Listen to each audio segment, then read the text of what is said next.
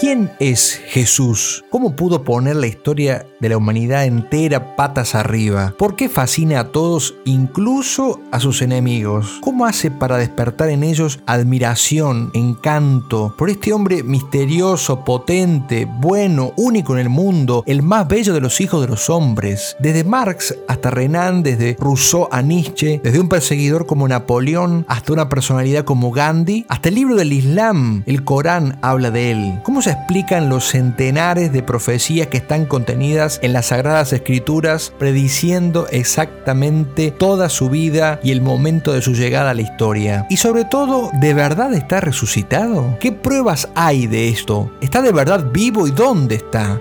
De la mano del libro Investigación sobre Jesús del polémico y genial escritor italiano Antonio Socci, vamos a responder una por una todas estas preguntas hasta llegar al corazón del hombre que partió la historia en dos. Acompáñennos en este nuevo podcast de Leones de Dios. Quedan pocas almas grandes, pocas almas nobles. ¿Qué es un noble? preguntó alguien. Difícil de definir. Eso se siente, no se dice. Es un hombre de corazón, un hombre que tiene alma para sí y para otros. Son los que sienten el honor como la vida, en su conducta han puesto un estilo, los que por poseerse pueden darse. Son los que saben a cada instante las cosas por las cuales se debe morir, los capaces de dar cosas que nadie obliga y abstenerse de cosas que nadie prohíbe. Hace falta una nueva motivación épica que sea capaz de tocar a las nuevas generaciones, que inspire a muchas almas a amar más a Dios, que las lleve desde los pequeños sacrificios diarios hasta las cimas de la santidad. ¿Dónde encontrar esa inspiración? En los mejores libros de espiritualidad, en las hazañas de los héroes y los santos. Es necesario cubrir la brecha. Te invito a que recorramos juntos este camino. Este no es el podcast de los que son héroes hoy y santos ya. Es el de los que buscan inspiración para llegar a las cimas más altas. Bienvenidos a Leones de Dios.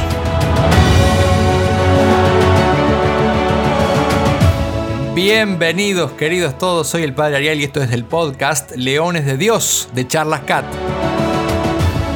y estoy muy muy contento porque hoy cerramos una parte del libro de Antonio Sochi, Investigación sobre Jesús, que es para mí especialmente bella. Yo lo he leído ya un par de veces al libro y cuando llego acá y leo las cosas que les voy a compartir hoy, eh, digo realmente qué, qué maravilla y qué, qué imprescindible que es conocerlo a Jesús y muchas veces increíble a través de los ojos de personas que están lejos de él o que no lo encontraron del todo y nos hace pensar, me hace pensar mucho realmente cómo es posible, cómo es posible que teniéndolo tan cerca Jesús lo conozcamos tan poco. Entonces, hoy vamos a ver unos, unos testimonios que para mí son extraordinarios y además completamente desconocidos.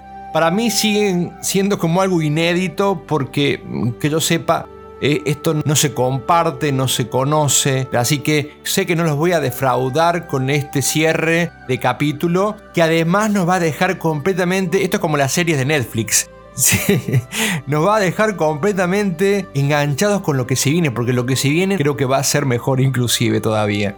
Como siempre quiero agradecer a todos los que nos acompañan cada día, a los que nos escriben, nos comentan y comparten todo lo que estamos haciendo. Es, son una ayuda muy grande para nosotros y de alguna manera que le dan el sentido también a este trabajo que estamos haciendo con Charlas Cat. Así que gracias, gracias de corazón. Nos alegra mucho contar cada semana con cada uno de ustedes que sabemos que está ahora ahí del otro lado. Y esta musiquita que me encanta de tambores están indicando que es hora de comenzar y ya me refriego las manos porque este capítulo de verdad que les garantizo que se viene con todo. Tengo un pedido para hacerles que es muy importante y es que se queden hasta el final porque eh, vamos a decir un par de cosas que sé que les va a volar la cabeza, como se dice entre los jóvenes, entre nosotros los jóvenes. Así que acompañarnos hasta el final, primer pedido. Y tengo un segundo pedido y ya nos metemos en tema y es este. Vamos a pedir la gracia a Dios de olvidarnos todo lo que conocemos de Jesús. ¿Cómo, Padre? Sí. olvídense por un rato de todo lo que sabemos de Jesús. Háganlo ahora. Pónganse en el lugar, pueden imaginarse que nacieron en Israel, en la India, en una familia marxista o musulmana, y que traten de ver a Jesús con los ojos de quienes no están familiarizados con Él. Y necesito esto porque vamos a ver a Jesús desde los ojos de un marxista, desde los ojos de Gandhi, de un musulmán, de distintas personas importantes que han quedado eh, conmovidas y tocadas por la figura de Jesús y vamos a descubrir cosas que no conocíamos. Incluso vamos a escuchar lo que dijo el mismísimo Napoleón. Y si logramos esto de ver a Jesús con ojos de alguien que no lo conocía, como que no está familiarizado con él, les aseguro que vamos a descubrir muchísimas cosas que no habíamos comprendido hasta ahora de Jesús. Vamos a comenzar con una historia, con un caso que ocurrió en el año 1988 en Italia, algo que también pasó eh, en el país donde yo estoy grabando ahora, que es Argentina, y estoy seguro que también en el país de otros que están escuchando este podcast. Y es eh, la controversia por la presencia del crucifijo en las aulas de las escuelas, aulas de escuelas públicas que hasta hace poco llevaban, en algunos casos me gustaría que me cuenten si todavía eh, saben de alguna escuela que todavía lleve, pero hasta hace poco las escuelas públicas incluso llevaban el crucifijo en el aula de Jesús. Y la controversia estalló, por supuesto, alentada por la izquierda, eh, por motivos ideológicos y motivos políticos. Hubo protestas, hubo eh, pedidos de que se quitara ese signo de las aulas. Y Sochi nos trae un testimonio de una escritora de izquierda de origen judío, así que las tenía todas como para estar a favor de esta campaña para que quiten los crucifijos, que es desconcertante y a la vez completamente esclarecedora sobre el impacto de Jesús en la historia de la humanidad. Entonces, esta escritora se llama Natalia Ginsburg.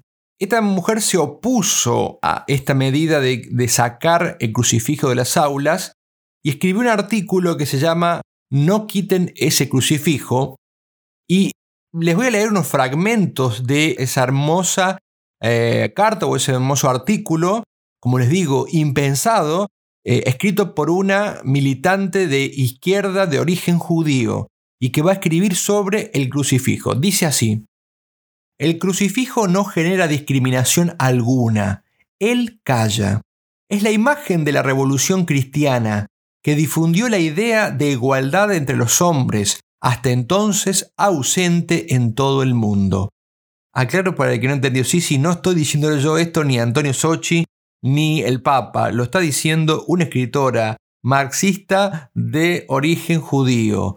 Dice, eh, es la imagen de la revolución cristiana que difundió la idea de igualdad entre los hombres, hasta entonces ausente en todo el mundo. ¿Ven? Cuando decimos ah, esto es un invento de los curas. No es un invento de los sacerdotes ni de la iglesia ni de los hombres de fe. Es una constatación histórica.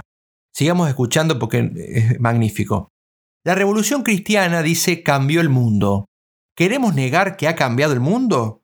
Durante casi dos mil años hemos dicho antes de Cristo y después de Cristo. ¿O queremos dejar de decir eso? El crucifijo es el signo del dolor humano. La corona de espinas, los clavos, evocan los sufrimientos. La cruz que creemos que está en lo alto de la montaña es el signo de la soledad en la muerte. No conozco otros signos que den con tanta fuerza el significado de nuestro destino humano. El crucifijo es parte de la historia del mundo. Para los católicos, Jesucristo es el Hijo de Dios. Para los no católicos, puede ser simplemente la imagen de alguien que ha sido vendido, traicionado, torturado y muerto en la cruz por amor a Dios y al prójimo. Quien es ateo cancela la idea de Dios, pero mantiene la idea de su prójimo. Algunos dirán que, bueno, muchos han sido vendidos, traicionados y torturados por su fe, por el prójimo, por las generaciones futuras, y no hay imagen de ellos en las paredes de las escuelas. Es cierto, dice Ginsburg, pero el crucifijo los representa a todos. ¿Cómo es que los representa a todos? Porque antes de Cristo nadie había dicho nunca que los hombres son iguales y que todos somos hermanos, ricos y pobres, creyentes y no creyentes, judíos y no judíos, negros y blancos. Y nadie antes que Él había dicho que en el centro de nuestra existencia debemos colocar solidaridad entre los hombres. Sigue escribiendo Ginsburg. Jesucristo llevó la cruz. Todos hemos sido o hemos llevado el peso de una gran desgracia sobre nuestros hombros. A esta desgracia le damos el nombre de cruz, aunque no seamos católicos, porque muy fuertemente desde hace muchos siglos la idea de la cruz está impresa en nuestro pensamiento. Algunas palabras de Cristo siempre las pensamos, y podemos ser laicos, ateos o lo que quieras, pero siempre flotan en nuestros pensamientos de todos modos. Dijo, ama a tu prójimo como a ti mismo eran palabras ya escritas en el Antiguo Testamento, pero se han convertido en el fundamento de la revolución cristiana. Son la clave de todo. El crucifijo, termina diciendo, es parte de la historia del mundo. Por eso decía Renan, que es un reconocido anticlerical, arrebatar el nombre de Jesús del mundo sería como sacudirlo desde sus cimientos, o sea, el mundo sacudirlo desde los cimientos. Dice Sochi, Jesús rompe corazones, dice, pero a nosotros nos suena esto como una frase más del ámbito de lo romántico. Pero Jesús rompe los corazones en el sentido que llega a todas las latitudes, a todos los rincones del planeta, en cualquier civilización, en cualquier religión. No, no puede ser. Sí, también ha impactado en personas de otras religiones muy profundamente como nadie impactó, como nadie, como ninguna otra persona en la historia de la humanidad impactó. Dice Sochi, por lo pronto, de 6 mil millones de habitantes que tiene el planeta actualmente, 2 mil millones siguen a Jesús, creen en Él y se consideran al menos con el rótulo de cristianos, es decir, toman la bandera de la fe eh, y del seguimiento de Jesucristo. Pero lo que le gusta a Sochi también nos gusta a nosotros mucho es que sale de ese circuito de, las de los 2 mil millones de cristianos para ver qué se dice y cómo ha impactado Jesús fuera de nuestro ámbito de personas creyentes en Jesucristo y toma eh, dentro del hinduismo a la persona o a la figura tan reconocida del Mahatma Gandhi. Por supuesto que, aunque no estemos de acuerdo con él en muchas de las cosas, empezando por su religión, no podemos dejar de reconocer el impacto que tuvo también eh, Gandhi en la cultura. Sochi dice que es una de las personalidades más llamativas del siglo XX, un hindú en definitiva que quedó muy impresionado por la figura de Jesús. Y vamos a ver qué dijo Gandhi, qué dijo Gandhi sobre Jesús. Les leo textual, dice así, es el sermón de la montaña lo que me hizo amar a Jesús. Es el sermón de la montaña el que me reveló el valor de la resistencia, y fui colmado de alegría cuando leí, amen a sus enemigos, recen por los que los persiguen. Y esto muestra, dice Sochi claramente, eh, cómo la historia biográfica de Gandhi, o sea, la vida de Gandhi, debe mucho, le debe mucho a este encuentro de Gandhi con la figura de Jesús. El impacto de Jesucristo en lo que conocemos hoy de Gandhi es muy grande. Como ustedes saben, Gandhi es muy conocido, se hizo muy conocido por su postura eh, pacifista. Y bueno, eh, Sochi cuenta cómo en la habitación, en la pared de barro de la choza de Gandhi, había un cuadro con la imagen de Cristo, se cuenta esto, y la inscripción Él es nuestra paz, para que entendamos un poco el impacto de Jesús en, el hinduismo a través de Gandhi. Sochi cuenta también cómo en el año 1931, mientras Gandhi visitaba Roma, lo llevaron a conocer la capilla sixtina y él se detuvo por un largo tiempo frente a un crucifijo del siglo XV que estaba sobre un altar. Y dicen que después de mucho tiempo de estar allí en silencio, él dijo, uno no puede evitar conmoverse hasta las lágrimas. Y cuenta Sochi que llegó a decir el Mahatma Gandhi, les digo a los hindúes que su vida será imperfecta si no estudian la vida de Jesús con respeto. No sé qué les pasa a ustedes, pero cuando yo escucho estas cosas, eh, realmente me, hago un examen de conciencia, un mea culpa. Digo, ¿cómo estas personas que han recibido tan poco por, por la cultura, por su situación, por mil etcéteras de Jesús, eh, pueden tener esa admiración, esa veneración, ese respeto y cómo a veces uno se familiariza. No digo que nosotros no lo queramos a Jesús, por supuesto, al contrario, eh, nos hemos consagrado para, para servirlo a Él, pero igualmente no es proporcional, me parece, ¿no? Deberíamos darle mucho más, conocerlo mucho más, amarlo mucho más que estas personas que han recibido de alguna manera tampoco, a menos en términos de conocimiento, de compartir, de, de, contexto cristiano, etcétera, ¿no? Pero bueno, un, un mea culpa saludable, digo, para, para revisar, como decía al principio, y ponernos en situación de, de aprender de vuelta, a conocer a Jesús, a ver, a descubrirlo a Él para amarlo más. Pero sigamos porque Sochi ahora toma otro ejemplo. Va a tomar ahora un personaje del mundo budista, el Dalai Lama, y vamos a ver también que se da algo de esto que le pasó a Gandhi. Dice el Dalai Lama, leo textual, al entrar en contacto con Jesucristo, que ha influido espiritualmente en millones de personas, emancipándolas y liberándolas del sufrimiento, como lo demuestra claramente su biografía, un budista que busca refugio sobre todo en Buda experimentaría el sentimiento de profundo respeto reservado a los seres plenamente iluminados. Y de nuevo agrega, dice, como budista, mi actitud hacia Jesucristo es la siguiente. Era un ser completamente iluminado, con un nivel muy alto de realización espiritual. Bueno, está aquí el Dalai Lama.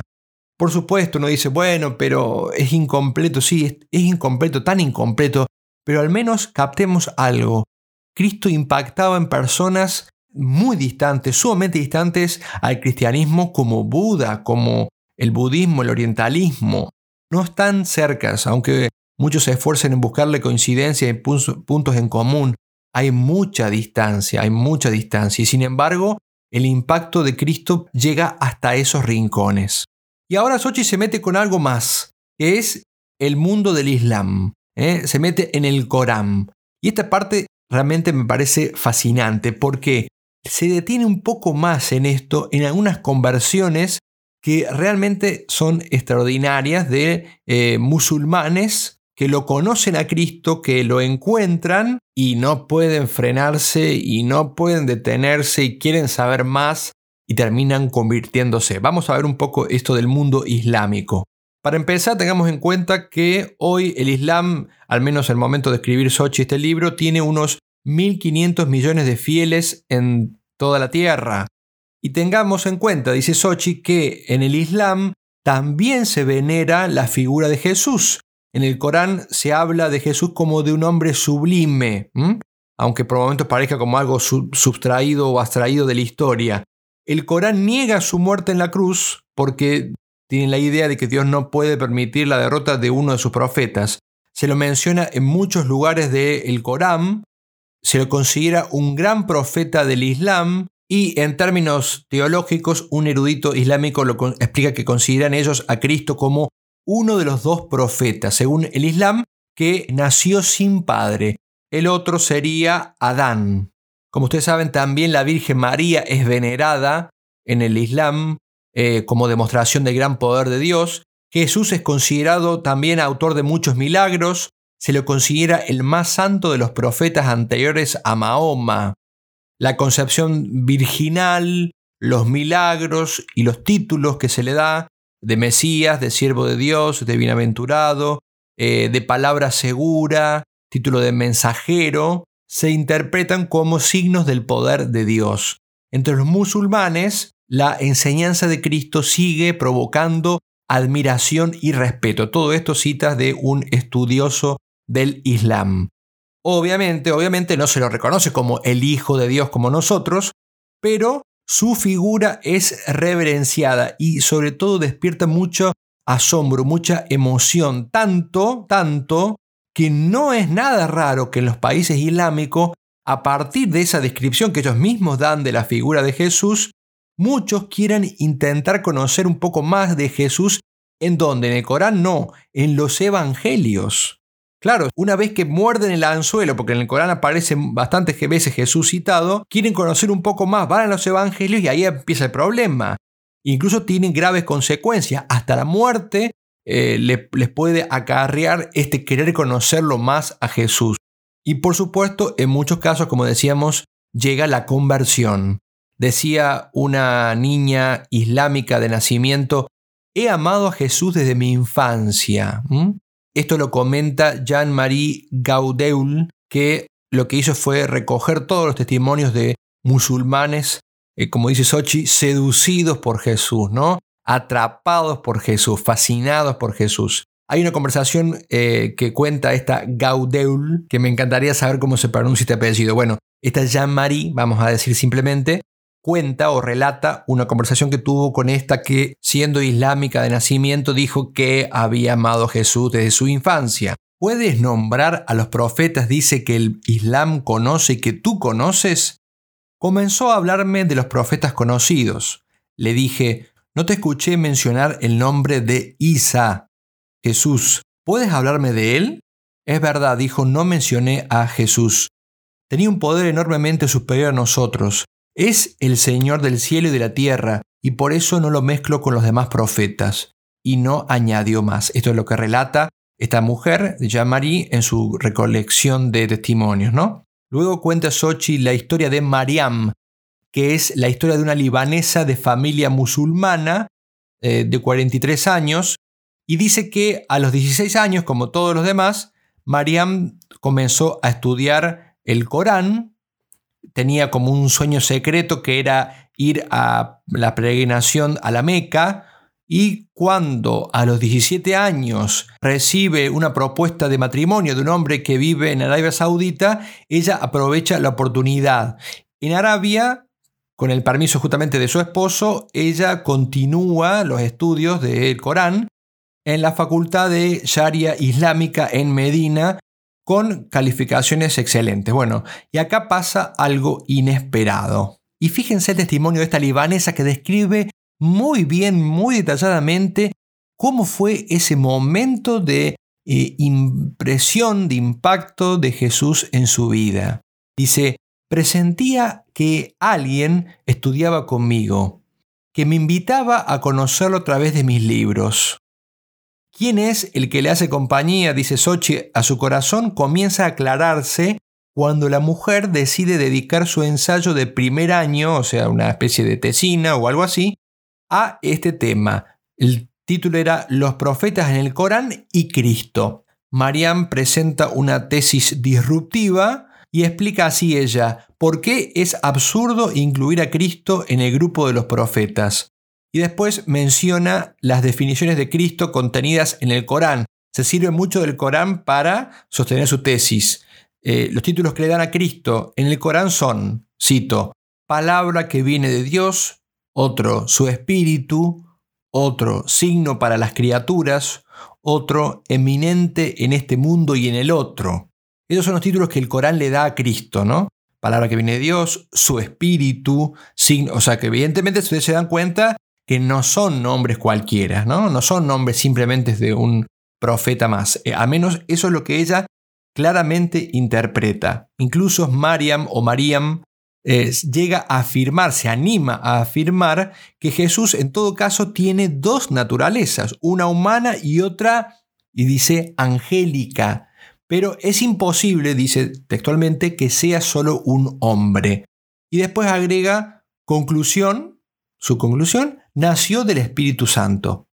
No la desaprueban, no la bochan, ¿no? dice Xochitl, no la bochan, nuestro bochar viene de, de allí, no la bochan, pero eh, porque acá en Argentina decimos bochar a desaprobar, ¿no? Un examen.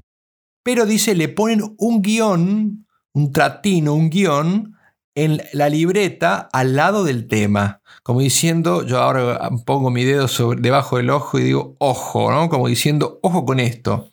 Evidentemente, plantear una tesis tan grave o gravísima es un hecho que en el mundo islámico no pasa desapercibido.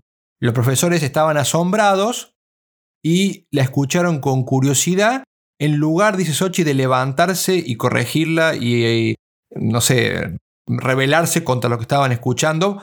Y esto para sorpresa de muchos, o sea, sorprendió que le escucharan como le escuchaban. ¿Por qué? Porque Mariam o Mariam tuvo la inteligencia de usar las mismas palabras del Corán para sostener su posición. Mariam regresa al Líbano, donde enseña religión islámica en la escuela, y dice eh, textual la, cita, pronto circuló el rumor de que aconsejaba a sus estudiantes que leyeran el Evangelio. Acuérdense, el Corán habla de Jesús en varios momentos, pero el problema es pasar a la fuente primaria, que es el Evangelio. Entonces ella aconsejaba a sus alumnos que leyeran el Evangelio, porque no es del todo cierto, dice, que el Islam haya abrogado religiones anteriores, dice, decía ella. Entonces, ¿qué pasa acá? Acá viene la peligrosa acusación de apostasía. Ustedes se dan cuenta que ser acusado de apóstata dentro del Islam tiene consecuencias muy serias. Mariam debe, tiene que dar cuenta ante un tribunal religioso y ella relata lo que pasó. Cuando entré, dice, vi a mi alrededor rostros severos, gente esperando el veredicto para poder acusarme de apóstata y hacer lícito mi asesinato. Claro, ese es el castigo, nada más y nada menos. Ah, qué fácil que lo decimos, ¿no? Casi como si contara un cuentito. ¿Se imagina? ¿Entienden lo que estoy diciendo? Esta persona empezó a dejarse seducir o atrapar, fascinar por Cristo. Leyó el Evangelio, llegó a escribir una, una tesis a favor de que Cristo era nacido del Espíritu Santo, empezó a recomendar el, el, Evangelio y ahora tiene que dar cuenta. Este es un caso de una conversión extraordinaria, ¿no? Que nos vendría bien a nosotros llegar a esos puntos, a, a poner tanto en riesgo. Sigue diciendo, en ese momento me vino a la mente el pasaje del Evangelio que dice, y cuando te entreguen en sus manos, no te preocupes por cómo o qué tendrás que decir, porque en ese momento te sugerirán lo que tienes que decir. Regresé serena al jeque que me pidió que explicara mis declaraciones, le respondí con las palabras que Alá dice a Cristo en el Corán. Colocaré a los que te siguen por encima de los infieles, hasta el día de la resurrección. Luego agregué, si el Evangelio hubiera sido falsificado por los cristianos y el auténtico perdido, como dices, ¿Por qué el Corán no dice hasta la venida de Mahoma en lugar de hasta el día de la resurrección? Después dice Mariam que la discusión duró eh, una hora y media aproximadamente y que ella logró desmantelar todas las objeciones a partir del Corán. Por supuesto, esto no le salió de todos modos gratis porque perdió su trabajo eh, pero bueno, al menos nadie se atrevió a molestarla más ni a desafiarla. ¿Por qué? Porque tenía argumentos muy sólidos. Poco tiempo después pasó lo mejor que podía pasar. Eh, pidió y recibió el bautismo en nombre de Jesucristo. Y dice Sochi que hay muchas historias como esta en el libro Los cristianos venidos del Islam de la editorial PM del año 2005. Y después Ochi se mete también en el mundo del judaísmo, que no lo había mencionado, y dice que desde hace al menos unos 200 años los judíos han estado redescubriendo a Jesús.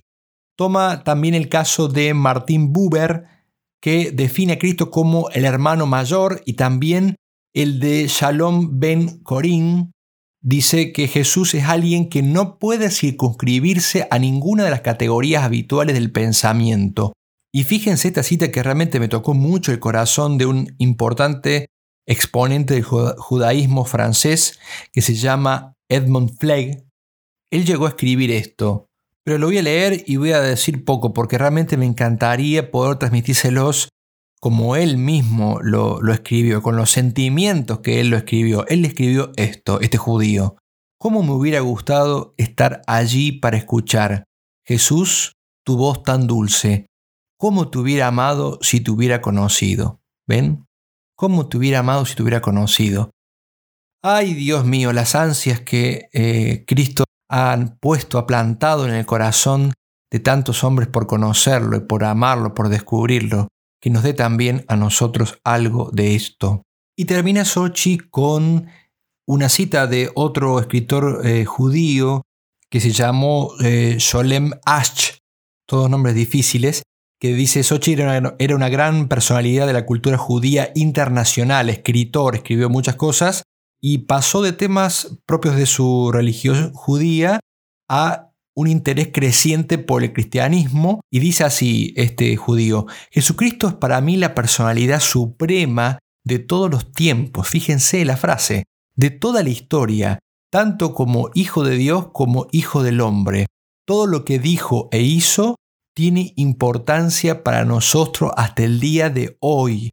Esto es algo que no se puede decir de ningún otro hombre vivo o muerto, que esté vivo o muerto. Y acá entramos al final ya de este podcast y de este, esta parte, de este capítulo del libro, que termina muy bien porque ahora Sochi hace como una especie de, no sé, un planteo final, una pregunta que la hemos visto a lo largo de todos estos podcasts de la investigación sobre Jesús pero es como que recapitula y se pregunta, Sochi, ¿cuál es la razón de este atractivo universal? La humanidad de Jesús atrae y conmueve a casi todos, no creyentes, judíos, musulmanes, budistas o hindúes, a los que, por supuesto, se suman actualmente 2.000 millones de cristianos. ¿Qué significa este asombroso fenómeno? Y acá entra en escena, dice eh, pedimos el juicio final en esta investigación a un gran genio político y militar, incluso uno de los más exaltados y admirados entre los líderes de la historia, sobre quien Hegel, viéndolo entrar en Jena en octubre de 1806, escribió un juicio memorable. Dijo, hoy vi al espíritu del mundo, esto dijo de Napoleón Hegel, Hoy vi al espíritu del mundo sentado a caballo, dominándolo y superándolo. Y se refiere, por supuesto, a Napoleón Bonaparte. Napoleón Bonaparte, dice Sochi, se convirtió como en una especie de mito eh, celebrado por, no solo por Hegel, por Fichte o por artistas como Beethoven, Goethe y, otros más que él menciona. Fue, dice Sochi, un, un estratega único, pero no es sobre eso lo que más nos interesa, sino que fue un conocedor atento de la historia y una inteligencia experta en asuntos humanos, o sea, en conocimiento del hombre. Además fue, dice Sochi, un cínico perseguidor de la Iglesia y del mismo Papa. Y por supuesto es claro para todos que para llegar a donde llegó, con tantas guerras que dirigió, tuvo que pasar por encima de un océano, dice Sochi, de víctimas que trituró, que aplastó. Por tanto, dice Sochi, su juicio, el juicio de Napoleón sobre Jesús, que era su exacta antítesis, ciertamente. Recuerden cómo siempre Sochi contrasta entre cómo conquistó el mundo Cristo dejándose matar y cómo conquistaban los grandes eh, jefes de imperio matando, ¿no? Por eso dice su exacta antítesis. Napoleón dice puede cerrar magníficamente esta primera etapa de nuestra investigación. Vamos ahora a darle entonces la palabra a Napoleón para terminar. Esto que vamos a leer de Napoleón corresponde a su exilio en la soledad de Santa Elena, eh, la isla Santa Elena, perdida en el inmenso océano Atlántico. El emperador allí, en, ese, en esa soledad, pudo meditar en la profundidad de los acontecimientos humanos, sobre todo lo más eh, verdaderamente grande de la historia, y particularmente hasta tuvo eh, un tiempo dedicado para reflexionar sobre el mismo misterio de la figura de Jesús. Y dice Sochi que un libro recoge todos estos pensamientos que están dispersos a lo largo de este tiempo. Eh, el libro se llama Conversaciones religiosas de Napoleón, está escrito en el año 2004. Son conversaciones que él tuvo con diferentes amigos e invitados en el momento de su exilio por supuesto, Sochi dice que no importa tanto la precisión de las palabras, eh, de la, expresión literal de las palabras, pero sí las ah, ideas y los argumentos que se exponen. El punto de partida de esta conversación la da el general Bertrand, que dice en un diálogo con Napoleón que Jesús fue, es cierto, un hombre excepcional, pero como todos los grandes conquistadores, nada más. Y acá Napoleón escucha, pero está en total desacuerdo con su interlocutor y le responde lo siguiente, conozco a los hombres y les digo que Jesús no es solo un hombre. El parecido con los fundadores de imperios u otras religiones no existe. Hay una distancia infinita. Y sigue explicando Napoleón. En Licurgo, en Numa, en Mahoma, solo veo legisladores que desde que ocuparon el primer lugar en el Estado buscaron la mejor solución al problema social.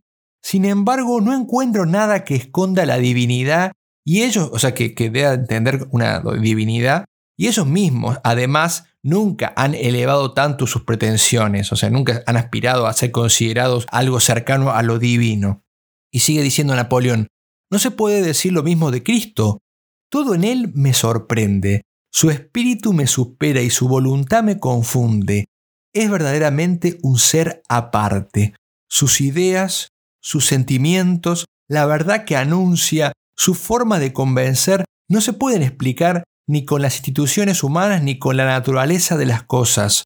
Su nacimiento y la historia de su vida, la profundidad de su doctrina, que verdaderamente alcanza el nudo de las dificultades y la solución más admirable, su evangelio, la singularidad de este ser misterioso, su aparición, su dominio, su camino a través de los siglos y los reinos, todo representa para mí un prodigio.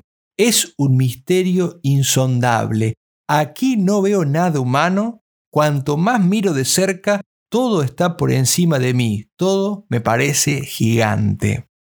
Y continúa diciendo Napoleón, busco en vano en la historia a alguien parecido a Jesucristo, o alguien que en cualquier caso se acerque al Evangelio. En su caso, en el caso de Jesús, todo es extraordinario. Incluso los malvados, fíjense esto que dice, qué importante, incluso los malvados nunca se han atrevido a negar la sublimidad del Evangelio que les inspira una especie de veneración obligatoria. Y miren cómo concluye. ¿Qué alegría trae este libro? Jesús se ha apoderado del género humano. ¿Mm? Jesús se ha apoderado del género humano. Pero volvamos a, dice Sochi, a considerar personalidades como Confucio, Zoroastro, Numa, Mahoma. ¿En qué se diferencia de Jesús? Se pregunta, ¿no? Y Napoleón va a responder, mientras que todo lo que hizo él es divino, en los demás, en todo esto que mencionamos, no hay nada, al contrario, que no sea humano. La acción de estos mortales se limitó a su vida. Cristo espera todo de su propia muerte. Fíjese esta frase de Napoleón. Cristo espera todo de su propia muerte. ¿Es quizá el invento de un hombre? No, al contrario, es un intercambio extraño, una confianza sobrehumana, una realidad inexplicable. Desde el primer día hasta el último, Él es el mismo, siempre el mismo, majestuoso y sencillo, infinitamente severo e infinitamente dulce. Jesús nunca presta su lado a la más mínima crítica, ya sea que hable o actúe, Jesús es luminoso, inmutable, impasible. Miren qué descripción hace una persona nada menos que como Napoleón, con todo el mal que había hecho, con todas las, las cosas que había vivido tan lejos ¿no? de la persona de Cristo, y sin embargo, como volviendo sobre sí en su soledad, en su silencio, es capaz de decir estas cosas. Y sigue diciendo Sochi, Napoleón no duda de dar el título de impostor a ciertos fundadores de religiones. Dice, pero ese título, dice eh, Napoleón, es tan repugnante a Cristo que, y creo que ningún enemigo del cristianismo se ha atrevido jamás a atribuírselo. O sea, nadie, ningún enemigo, y es cierto, se ha atrevido a, a atribuirle el título de impostor. Y sigue diciendo Napoleón, y sin embargo, no hay un camino intermedio. Cristo es o un impostor o es Dios. O Cristo es un impostor o Cristo es Dios. Y termina diciendo, Jesús es el único que se ha atrevido a tanto. Él es el único que ha dicho claramente y lo ha dicho sin vacilar, yo soy Dios. Y para terminar leo el párrafo final de este capítulo que dice así, dice Sochi. Detengámonos aquí, volveremos a las extraordinarias meditaciones de Napoleón. Sí, les anticipo que más adelante en el libro vamos a ver mucho más en detalle todas estas conversaciones de Napoleón y no me van a creer lo extraordinario que son esos párrafos. ni siquiera pensadores católicos, ni siquiera sacerdotes y santos han escrito algunas de las palabras que Napoleón ha dicho respecto de Jesús. Realmente impresionante. Pero eso más adelante. Dice eh, llegados a este punto, ha llegado el momento de encontrarnos y mirarlo cara a cara al investigado, Jesús de Nazaret es hora de intentar comprender su personalidad, su psicología, su vida, su misterio. De hecho, es lo que veremos a partir del próximo eh, capítulo de Leones de Dios, cuando retomemos el tema de la investigación sobre Jesús. Vamos a empezar a centrarnos en su psicología, en su vida y en su misterio. Hay mucho, muchísimo para ver de sus gestos, de sus palabras, de sus expresiones de todo lo que compone la riqueza de la persona más, más fascinante de la historia de la humanidad. Bueno, hasta aquí hemos llegado hoy, espero que les haya gustado tanto como a mí. Realmente disfruto mucho eh, escuchando, viendo con ojos de niños lo que estos personajes de la historia han dicho sobre Jesús, cómo lo han visto ellos, cómo lo han descubierto, cómo se han enamorado, cómo se han dejado fascinar y atrapar por nuestro queridísimo Señor Jesucristo. Gracias por acompañarnos, no dejen de compartir esto, no dejen de seguirnos y ya saben que esperamos siempre con, con gusto los comentarios, las dudas, las preguntas, las sugerencias que quieran hacernos para otros podcasts o para profundizar en algún punto que nos, que nos haya quedado sin explorar. Que María Santísima, Madre orgullosísima de su Hijo, yo a veces pienso, ¿no? Eh, con qué alegría ella escucharía, nos escucharía a todos los que tanto y tan bien han hablado de su Hijo. Que ella nos guarde y nos ayude a seguir conociendo cada día más para amarlo cada vez más a su Hijo, nuestro Señor Jesucristo. Hasta el próximo podcast entonces de Charlas Cat. Dios los bendiga mucho.